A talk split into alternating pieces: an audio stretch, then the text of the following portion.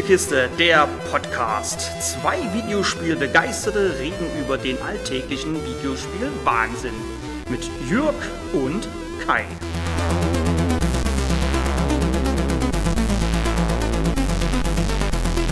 Moin moin und hallo, willkommen bei Level 28 von Kais Spielekiste. Und schon an der Anmoderation wird der eine oder die andere wissen, dass der Jörg nicht neben oder mir gegenüber sitzt, sondern gar nicht da ist. Ich versuche das heute mal alles komplett im Alleingang zu machen und auch komplett frei von der Leber weg, also ohne irgendwie ein Skript, ohne mir Notizen zu machen.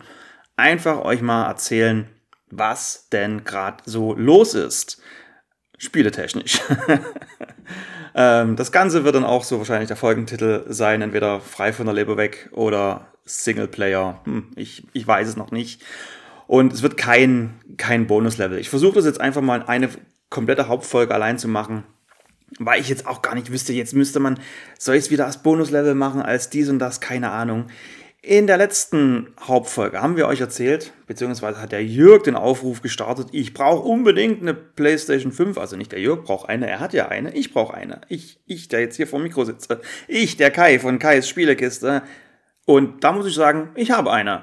Ich habe sie bekommen, auch zum in Anführungszeichen normalen Preis, denn bei GameStop wurden nur Bundles verkauft. Das Bundle bestehend aus Gran Turismo 7 und Horizon Forbidden West.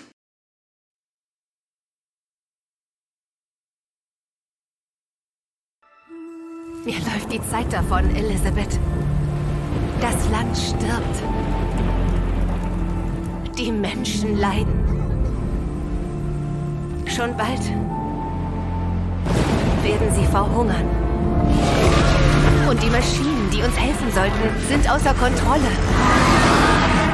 Ich muss das alles in Ordnung bringen. Und die Antwort liegt irgendwo im verbotenen Westen.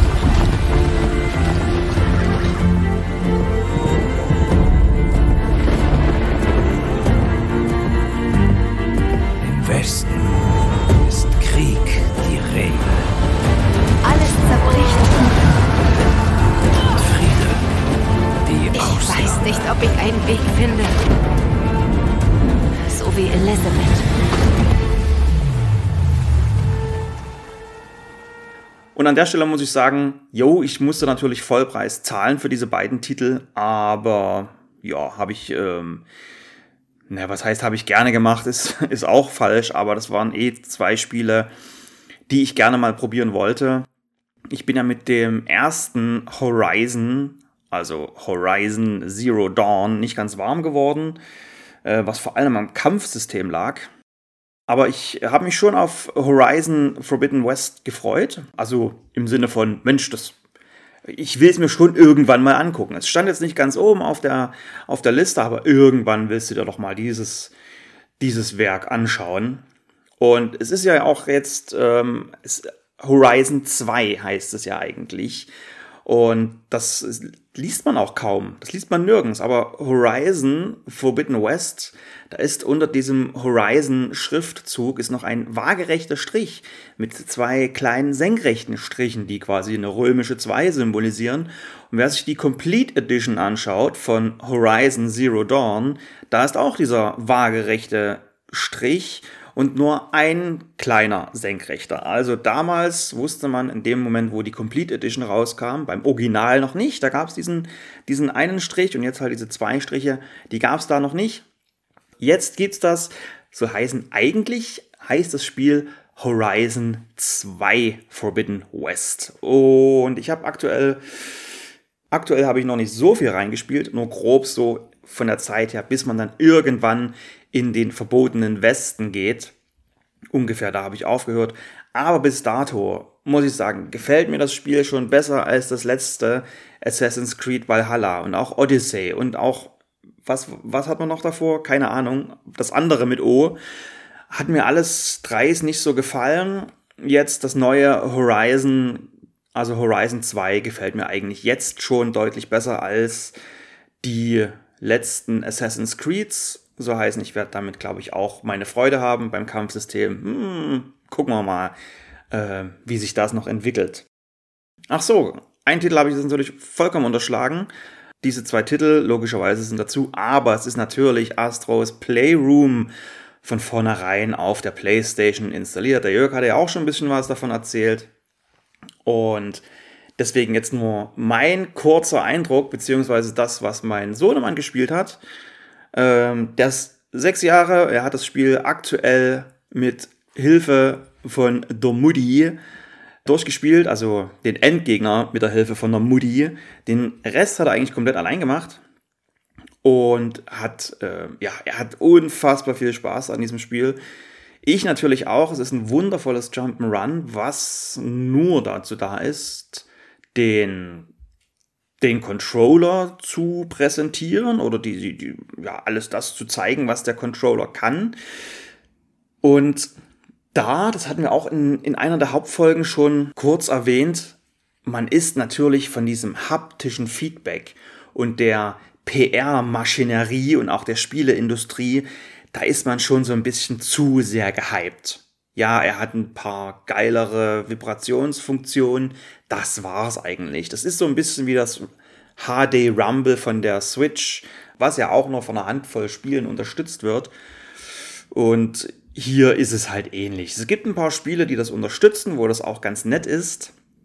Aber da komme ich dann auch zu zwei Spielen, wo das halt dann schon wieder nicht so ganz so geil ist.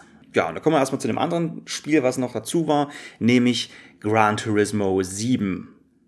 Jetzt wieder eine ordentliche Zahl dahinter. So heißen man rückt halt weg von dem letzten Teil, der ja Gran Turismo Sport hieß und eher so in die E-Sport-Richtung geschielt hat. Jetzt macht man also wieder einen richtigen Teil mit einer richtigen Karriere und die ist leider Gottes genauso wie die alten Karrieren. Also sie sind relativ zäh. Du fängst halt mit einem Kleinwagen an. Dann kommst du in ein Café, das ist halt irgendwie so gestaltet. Und dieser Kaffeebesitzer gibt dir eine Menükarte. Und auf dieser Menükarte sind drei Kleinwagen drauf. Einen davon hat man schon, überraschenderweise. Und die anderen beiden muss man sammeln. Das ist also die nächste Aufgabe. Man sammelt die nächsten zwei von diesen Wagen. Und dann trifft man auch in diesem Café eine eine Frau, die einen anspricht und sagt, Mensch, ich habe dein Auto draußen gesehen, das ist ja ein toller Wagen. Wir sprechen hier übrigens von einem Mazda 2, beziehungsweise vergleichbar, das sind dann die anderen beiden Fahrzeuge. Also niemand setzt sich in ein Café und sagt, oh, dein toller Mazda 2 da draußen, mm, was für ein Auto. Damit haben die Japaner mal gezeigt, wie man richtig gute Kleinwagen baut. Also das Ganze ist natürlich ein bisschen an den Haaren herbeigezogen, aber es ist nicht so überpaced und funky, wie ein Forza Horizon beispielsweise, sondern es ist halt mehr so auf dem Boden geblieben. Allerdings gibt es zwei riesige Nachteile bei diesem Spiel. Der eine Nachteil ist, man verdient unfassbar langsam Geld. Das heißt, die großen, teuren Autos, die kann man sich erst sehr spät leisten, beziehungsweise man muss sehr lange darauf sparen. Oder Jetzt muss ich noch an der Stelle sagen, die Fahrzeuge kosten in etwa das gleiche wie im realen Leben. Also, was weiß ich, der Kleinwagen kostet halt 20.000, der Sportwagen geht halt bei einer halben Million los oder so. Und wenn du dann im Rennen 10.000 Credits verdienst, dann weißt du ungefähr, wie lange du für, die, für diesen einen Sportwagen sparen musst. Ich rede hier nicht von dem nächsten, dem übernächsten und dem überübernächsten Sportwagen, den man ja vielleicht auch noch haben will. Aber wem das alles zu lange dauert, der kann natürlich echt Geld ausgeben, um diese Ingame-Credits kaufen zu können. Das, muss ich sagen, ist schon ein Schlag ins Gesicht für alle Gran Turismo-Fans. Und der andere Schlag ins Gesicht ist der, dass dieses Spiel belegt aktuell. Also ich habe da auch so zwei bis drei Stunden reingespielt. Ich bin noch nicht sehr weit. Ich habe auch aktuell, ich glaube, nur die zweite oder dritte Menükarte abgeschlossen da ist dann wieder eine Menükarte. Da muss man halt diese Fahrlizenzen machen, wie man es aus Gran Turismo kennt. Das halt alles verpackt in dieses, du bekommst halt Quests, die du erfüllen musst. Und die heißen halt nicht Quests, sie heißen Menükarten, weil du ja dich in diesem Autocafé triffst. Also was heißt Autocafé? Es ist halt ein Café irgendwo am Straßenrand oder irgendwo in einem Wald gelegen, wo halt der Typ ein Autoenthusiast ist und ähm, alle Kunden auch. Auf jeden Fall, ich bin halt da auch noch nicht Worauf wollte ich hinaus? Ach ja, ich wollte darauf hinaus, dass ich bin aktuell noch nicht so weit. Aber dieses Spiel belegt jetzt schon, ich meine, es wird auch nicht viel mehr werden oder so, aber es bewegt, es bewegt, ja, es bewegt einen, man bewegt das Auto, nein. Es belegt aktuell circa 500 Megabyte an Safe Games auf der Festplatte. Und ja, das ist eine ganze Menge. Okay, ja, was weiß ich, was der alles speichert. Scheißegal.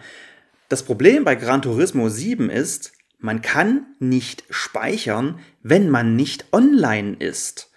Also dann hat man tatsächlich, man hat dann nur einen Offline-Modus. In dem Offline-Modus kann man halt Rennen fahren. Man hat dafür die Auswahl aus sieben, nein Quatsch, aus, wie komme ich auf sieben? Aus 13 Fahrzeugen. Und man kann halt Einzelrennen fahren oder Training. Und das war's. Warum kann ich meinen Fortschritt, warum kann ich die Karriere von Gran Turismo 7 nicht weiterspielen, wenn ich offline bin? Was ist denn, wer hat sich denn diesen Käse ausgedacht? Okay, genug gerantet. Da wisst ihr jetzt erstmal Gran Turismo 7, wie ihr das ungefähr einranken müsst vielleicht. Natürlich fährt sich's gut. Es fährt sich halt wie ein Gran Turismo. Nachteil finde ich gegenüber Forza die, wie soll ich sagen, es, es spielt sich wie ein Gran Turismo. Es sieht quasi aus wie ein super aufgelöstes jetzt äh, Next, Next, Next Generation äh, Gran Turismo 4. So fährt sich's auch, aber so sind die Rennen halt auch. So heißen, man hat Rennen gegen sieben andere Gegner. Es sind nur acht Fahrzeuge auf der Strecke. Also diese Standardrennen. Ich rede von den Anfangsrennen. Ich weiß nicht, wie es irgendwann später wird. Ich habe ja nicht so viel gespielt, aber die Anfangsrennen und dann halt, du hast nur acht Fahrzeuge auf der Strecke. Also es ist nicht viel los. Und da hat Forza Motorsport die Nase vorn. Und der nächste Punkt ist, sie fahren halt auf ihrer typischen Gran Turismo Perlenschnur. So heißen, die Fahrzeuge überholen sich auch nicht großartig gegenseitig, sie sind eigentlich nur mehr oder weniger Hindernisse, die es zu umfahren gibt, damit man irgendwann mal selber auf Platz 1 kommt. Und die sind halt im Weg und immer auf der Ideallinie. Aber sie selber, diese Autos selber fahren keine Rennen. Man hat nicht das Gefühl, dass die Autos selber da sind, um selber Rennen zu fahren, sondern sind einfach nur da, damit man nicht alleine auf der Strecke ist. Mal ganz blöd gesagt. Also da muss ich sagen, ist renntechnisch, rein von was in den Rennen passiert, hat Forza Motorsport da klar, ganz, ganz klar die Nase vorn. So, dann hat irgendwann der Sohnemann war natürlich total begeistert von, da steht eine neue Konsole, dieses Grinsen, ihr hättet das sehen müssen. Und er konnte Astros Playroom spielen, das wusste er schon, von, von, wem, von wem schon? Hallo Jörg, er wusste das von dir. Und er hat den Controller gesehen, er hat die Konsole gesehen, er wusste sofort, yo, jetzt kann ich hier Astros Playroom spielen. Aber das sollte nicht das einzige Spiel sein. Und zwar habe ich ihm noch Ratchet und Clank Rift Apart gekauft. Das Spiel ist eigentlich, also erst sechs Jahre in, der, in, in Deutschland ist dieses Spiel freigegeben ab zwölf. Da habe ich natürlich schon lange, lange mit mir gehadert. Ist das was für ihn? Ist es nicht vielleicht auch zu, naja, also jetzt brutal im Sinne von für einen Sechsjährigen brutal? Oder ist es zu schwer? Oder wie auch immer?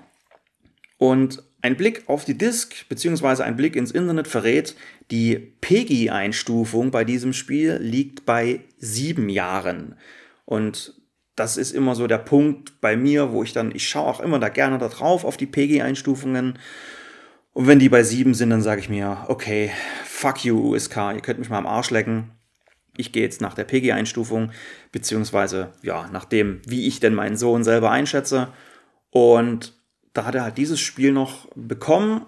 Und jetzt war ich allerdings bei der, bei der Einrichtung nicht dabei. Das hat quasi wieder die Mutti gemacht. Also wie den Endgegner bei, äh, bei Astrobot hat sie hier das äh, Spiel an sich eingerichtet und da gibt es irgendwie einen Modus, ähm, also auch für alle, die das vielleicht interessant finden, für ihre Kinder und vielleicht auch den Gedanken oder denselben Gedanken gehegt haben wie, wie ich, dass ich gedacht habe, dass ich mir gedacht habe, vielleicht ist das zu schwer. Dieses Spiel hat einen, einen Trainingsmodus. Man kann das so einstellen, dass dass man selber keine Gesundheit verliert. Soll heißen, man kann natürlich mal daneben springen und dann fällt man halt runter und ist halt deswegen tot.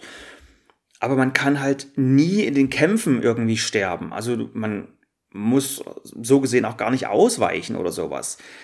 Da er selber solche Spiele auch noch nie gespielt hat, hat er das am Anfang auch nicht gemacht. Er ist halt nicht ausgewichen, er weiß gar nicht so richtig, wie man sowas spielt, wie man sowas steuert. Und er kann es halt jetzt so gesehen anhand dieses Spiels lernen. Man merkt schon, er fängt an auszuweichen und dann halt zu zielen und zu schießen. Aber ich finde es halt cool an sich, dass dieses Spiel diesen Modus hat, dass man einfach sagen kann, ich, ich will einfach, mach mich doch unsterblich. Ich spiele doch das Spiel jetzt nicht der Herausforderung wegen, sondern des, des Spaßes an dem Spiel wegen. Und das ist natürlich der Punkt. Spaß, Ratchet und Clank, abgefahrene Waffen, das gehört natürlich dazu. Es gibt, auch da muss ich sagen, er ist jetzt noch nicht so weit. Er hat, glaube ich, jetzt fünf Waffen oder so. Von, wenn ich nach dem Waffenrad gehe, sind es am Ende acht. Aber eine der Waffen verwandelt die Gegner in Pflanzen. Und dann sind die so, als hätte man einen Busch so geschnitten, so zurechtgeschnutzt, so zurechtgestutzt, äh, wie ein Gegner. Das sieht halt schon witzig aus. Und dann schlägt man da drauf und dann macht es halt puh, und dann wird er halt zu, zu Laub, zu Blättern. Also so viel dann quasi zur, zur Brutalität des Spiels. Auch da werden ja vielleicht der eine, die einen oder die anderen Eltern werden da vielleicht den Gedanken hegen und sagen, Mensch, ah, ich weiß nicht so recht, mein Junge ist acht oder vielleicht auch oder mein, meine Tochter ist zehn das Spiel ist ab 12. Das wird nichts für sie sein. Auch da muss ich sagen, guckt, guckt mal immer nach der PEGI, wie da die Einstufungen ist. Ähm, bei den Lego-Spielen ist es beispielsweise auch so. Ich glaube, die Lego Jurassic World ist in Deutschland auch, hat auch eine USK-Freigabe ab 12. Das sind, diese ganzen Lego-Spiele haben eine PEGI-Einstufung ab 7. Da gibt es also von der Seite her keinen Stress eigentlich. Die Spiele sind dafür da. Die PG hat 0, 3 und 7 ist dann die nächste Einstufung. Ich könnte mir vorstellen, wenn wir in Deutschland eine Einstufung hätten, 8 oder 10 Jahre, dann wären diese Spiele auch genau auf dieser Einstufung. Dass die halt sagen, naja, die Sechsjährigen, mm, und wir müssen halt den Sprung auf 12 machen. Und an der Stelle schaut, schaut euch um, schaut es euch an. Ja, Ratchet Clank, ganz, ganz witzig. Das war ja einer der Titel, der so Vorzeigetitel. Guckt euch mal an, wir brauchen die SSD, damit wir diesen schnellen Weltenwechsel haben, weil wir das sonst nicht machen könnten und so weiter und so fort. Ist in meinen Augen alles PR bla bla, weil man diesen schnellen Weltenwechsel nur dann hat, wenn er denn von der Story her passiert. Soll heißen, das kann man alles irgendwie programmieren in die eigene Welt hinein, in das Level hinein. Da braucht man keine schnelle SSD dafür. Generell muss ich sagen, ja, die Ladezeiten, natürlich sind sie schnell.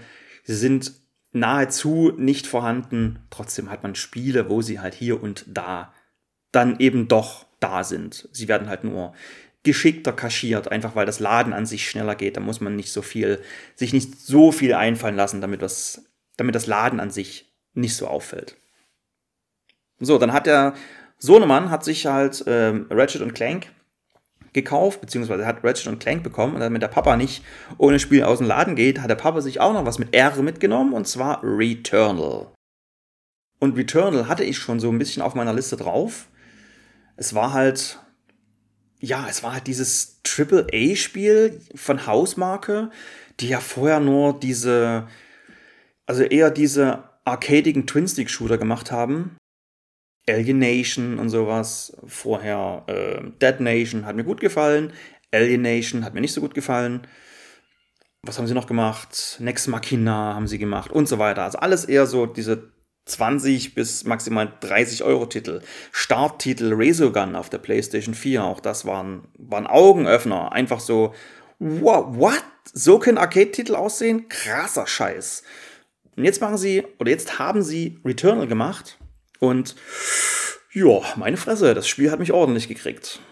Es ist eine Mischung, es ist ein schnelles Spiel. Es ist ein Third-Person-Shooter, man sieht die Spielfigur von hinten, man spielt Celine, eine Frau, und man stürzt auf einem Alien-Planeten ab. Und das ganze Spiel ist eine Mischung aus, ich würde sagen, aus Aliens und Metroid Prime das Ganze noch gewürzt mit dem Film Edge of Tomorrow mit Tom Cruise, wo er halt immer wieder stirbt und immer wieder an der einen Stelle wieder einsteigt. Denn das Spiel ist nämlich genauso. Immer wenn ihr sterbt, steigt ihr beim Absturz des Raumschiffs wieder ein und der Zyklus, dieser Run, der beginnt von neuem. Scout-Logbuch Atropos. Verstrichene Zeit 30 Minuten seit dem letzten Absturz. Ganze Waldabschnitte verwandeln sich wie ein flüssiges Puzzle. Immer wenn ich.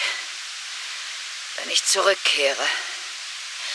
Gemäß Astra-Vorschrift werde ich erst abgeholt, wenn ich das Übertragungssignal erreiche. Wenn du das hörst, steckst du auch fest. Und das Spiel hat mich halt gekriegt durch, also A, durch die Welt und B, durch dieses Mysterium, durch, warum passiert das? Was ist hier los? Man hat dann, auf diesem Planeten findet man ein Haus, da kann man nicht rein. Dann findet man aber einen Schlüssel für dieses Haus. Macht auch alles überhaupt keinen Sinn. Ihr habt bestimmt, wenn euch das Spiel interessiert, dann habt ihr auch darüber schon gelesen, dass da dieses Haus ist, dass da so dass da einfach Zeug abgeht, was man rational eigentlich überhaupt nicht erklären kann. Aber das Spiel finde ich halt super cool, es ist super schnell. Es ist super schwer. es ist auch das, es ist auch ein schweres Spiel. Es ist auch durch die Schwere beziehungsweise durch den Zufall. Es ist ja immer ein Zufallsmodus drin. Das heißt, wenn man stirbt, beginnt ein neuer Zyklus. Man stürzt auf den Planeten ab und der Planet wird neu generiert. Und jetzt ist es halt so, dass manche von diesen Zyklen, beziehungsweise von diesen Läufen, nennen wir sie einfach mal Runs, manche Runs sind einfacher und manche sind schwerer, weil einfach auch die Monster oder die, die Art der Arena, auch das ist immer anders aufgebaut, so wie dieses ganze, wie dieser Planet gestaltet ist, wie diese einzelnen Levelabschnitte ineinander verschachtelt sind. Das ist immer wieder neu und dadurch ist es manchmal einfach, dann ist es manchmal schwer. Also manchmal geht ein Run, was weiß ich, na, eine Viertelstunde nur, vielleicht auch nur eine halbe Stunde und dann ist man schon an einem Gegner, der einem zu schwer ist und manchmal ist ein Run aber eine Stunde, anderthalb Stunden. Das ist halt immer, das macht dann der, der Kollege Zufall. Und man hat aber ein paar Sachen ähm, auch reingepatcht. Und zwar kann man den Zyklus, den kann man jetzt unterbrechen. Früher ging das nicht. Also Spiel ausmachen hat immer bedeutet, alles weg, Zyklus quasi nicht beendet. Jetzt kann man wenigstens zwischendrin mal das Spiel pausieren. Und was auch noch ganz cool ist, das ist die Tatsache, dass das Spiel einen Koop-Modus hat. Und zwar kann man ein Spiel hosten. Man kann sagen, ich bin, ich bin der Gastgeber, dann kommt ein sogenannter Scout hinein, der dann ein Scout-Rang aufsteigt oder man geht selber als Scout in ein anderes Spiel hinein und kann da seinen Scout-Rang hochleveln. Bessere Ausrüstung bekommt man aber nur als Host. Also der Scout-Rang ist nur ja, ein Gastrang, den man halt erhöht. Man bekommt aber dadurch zumindest so, wie es vom Spiel her dargestellt wird oder wie einem das Spiel erklärt, bekommt man keinen, keine besseren Ausrüstung, keinen besseren Loot und so weiter und so fort. Ja, genau, weil wenn man, wenn man stirbt, also auch generell, wenn man stirbt, verliert man alles. Scout-Logbuch Atropos. Das ist die zehnte Rückkehr. Vier Meter große Leichen liegen herum, aufgestapelt. Vielleicht seit Jahrhunderten. Ich weiß nicht, was passiert ist. Bürgerkrieg, Genozid, ritueller Massenselbstmord. Manche meiner eigenen Leichen tragen ähnliche Wunden. Wie das möglich ist, ist mir ein Rätsel. Beziehungsweise stimmt das auch nicht. Man bekommt so eine Nahkampfwaffe irgendwann, die man behält. Man behält Äther. Das ist ein Material, mit dem sich bestimmte Gerätschaften starten lassen. Soll heißen, es gibt, äh, was weiß ich, in einem Run hast du dir zwei Äther verdient. Gut, kannst jetzt nicht viel damit anfangen, aber hast dir vielleicht irgendwann mal sechs Äther angespart und dann gibt es ein, ein Gerät, wo du dich einscannen lassen kannst Und was dann einfach, wenn du gestorben bist, erstellt es dich neu. Das heißt, der Run ist nicht nach einem Tod vorbei. Man findet einen Gegenstand. Das ist eine kleine Astronautenpuppe, die auch dafür da ist, wenn sie zerstört wird, dann ähm, wird diese, oder wenn man stirbt, dann wird diese Puppe zerstört. Nicht man, nicht man selber. Behält man leider nicht primär, aber man muss diese Gegenstände erst freischalten, damit man sie in diesen Runs überhaupt erst finden kann. Das hat dann so ein bisschen bei mir so ein Risk of Rain Geschmäckler ausgelöst. Also, weil das ja dort auch so war, dass du erstmal bestimmte Voraussetzungen machen musstest, um Gegenstand XY überhaupt erst finden zu können. So ähnlich ist es bei Returnal. Und man kann auch ein privates Spiel hosten, also man kann, also man kann halt mit irgendjemand Fremden spielen, klar, oder man kann sagen, man kann sich mit Freunden direkt verbinden, wie beispielsweise bei einem Dark Souls oder bei einem Demon Souls. Und da sind wir auch schon beim nächsten Spiel, nämlich auch das, das war so einer meiner Wunschtitel, Demon Souls.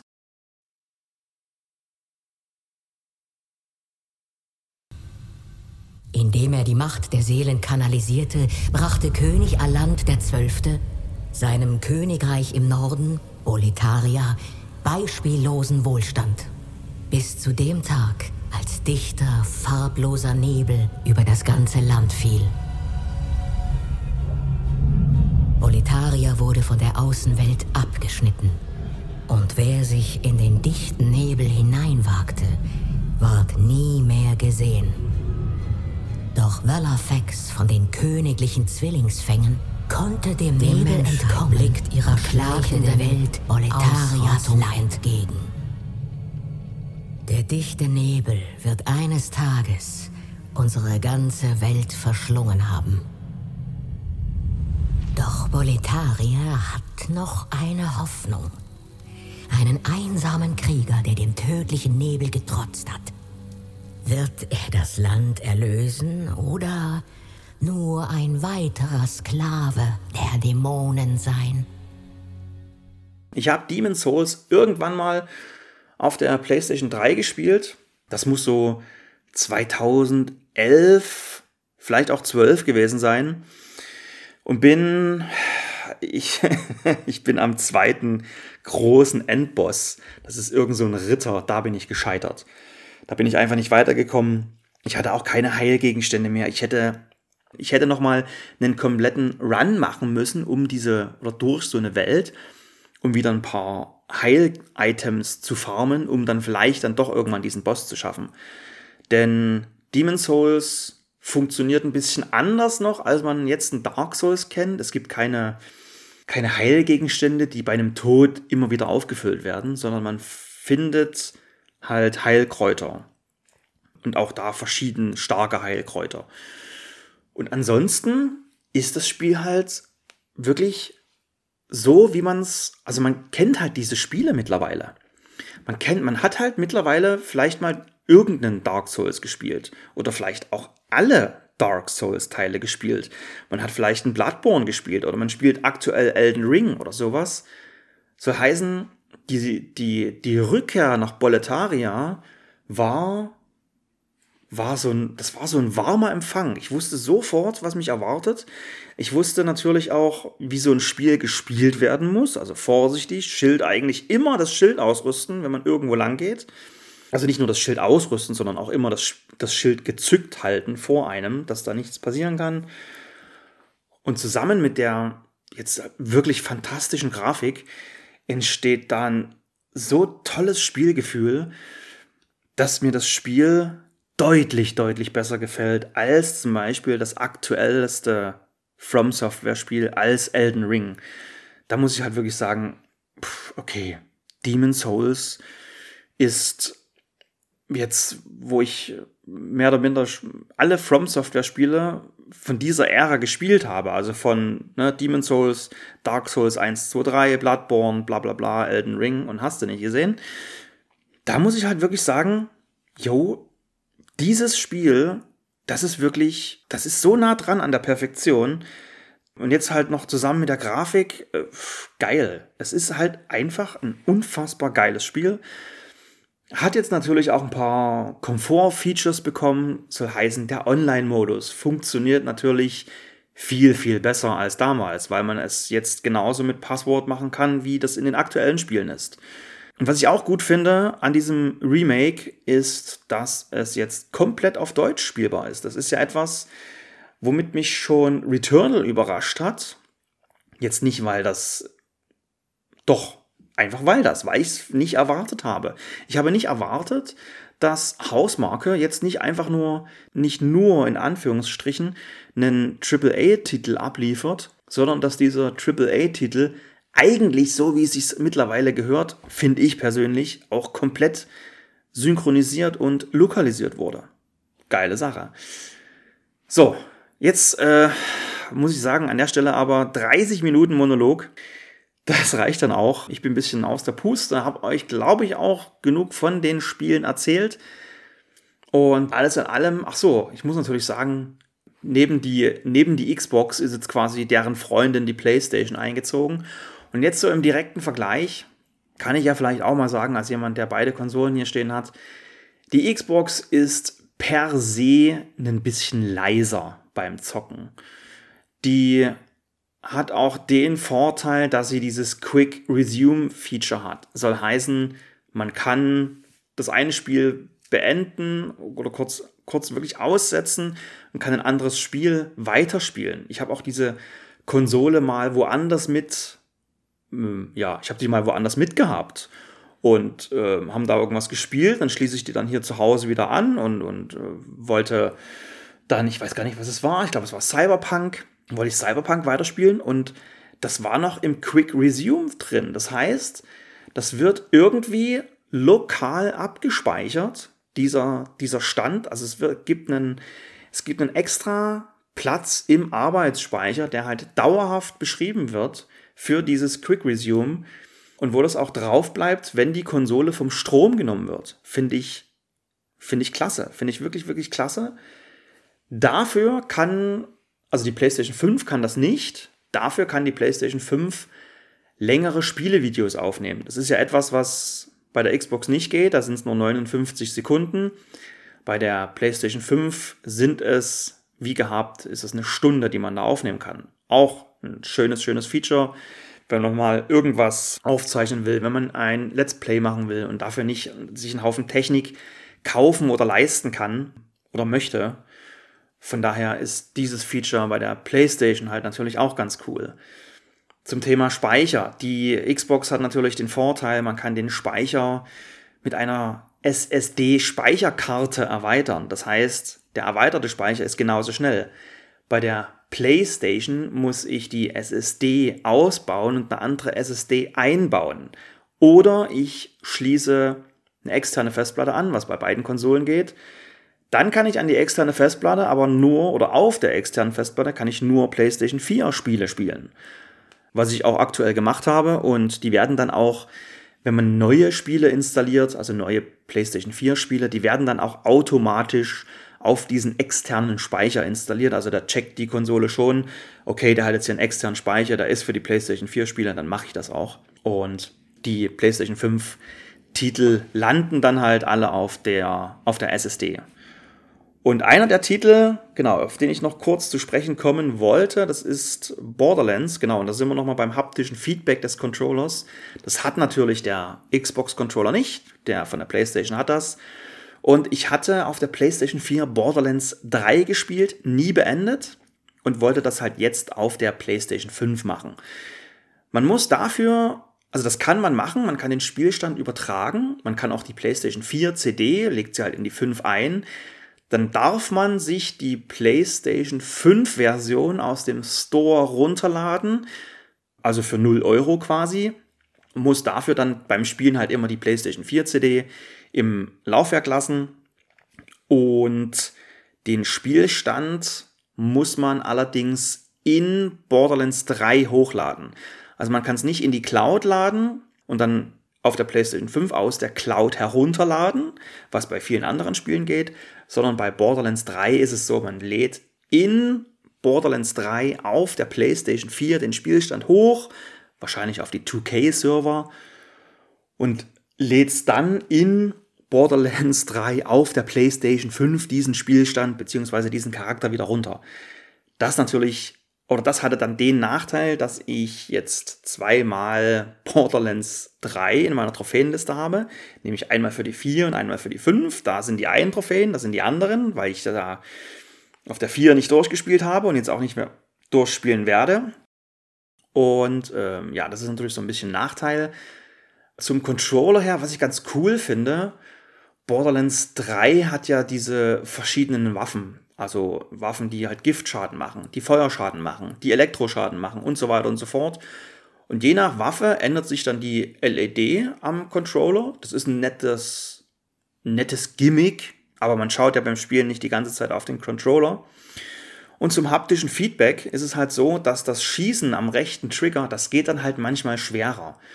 Ähm, da muss man halt über so einen Widerstand drüber, wie bei einer echten Waffe. Das macht teilweise nicht ganz Sinn, weil jeder, der schon mal eine Handfeuerwaffe, also einen, einen sagen wir es mal so, jeder, der schon mal bei der Armee war, eine P9 abgefeuert hat, wird wissen, der erste Schuss geht schwer, danach ist der Hahn gespannt, die nächsten gehen unfassbar leicht. Das simuliert Borderlands beispielsweise nicht. Da geht es dann entweder es geht schwer oder es geht halt nicht schwer. Und das ist dann gerade, wenn man einen Snipergewehr hat, ist das relativ beschissen, weil dann muss dann halt immer über diesen einen Punkt drüber und das stört ein wenig. Und das hatte ich bei Gran Turismo 7 vergessen zum Thema haptisches Feedback. Man muss halt auch die Bremse schwer drücken und komischerweise auch das Gaspedal. Also auch den rechten Trigger. Und da war es dann wirklich so, nach, weiß ich nicht, drei, vier Rennen tat mir langsam der rechte Finger weh, weil ich den rechten Trigger immer so unfassbar stark reinhämmern musste. Und das hat dazu geführt, dass ich Gran Turismo 7 aktuell so spiele, wie man früher Gran Turismo 1 gespielt hat. Also so heißen, ich gebe mit X Gas und bremse mit Viereck. Das ist glücklicherweise, gibt es als Voreinstellung vom Spiel. Man kann also wirklich so direkt sagen, wie willst du denn spielen? Willst du X-Gas, Viereckbremse? Willst du R2 Gas, L2 Bremse? Willst du mit, dem, mit den Sticks Gas geben, also mit dem rechten Stick vorwärts, rückwärts?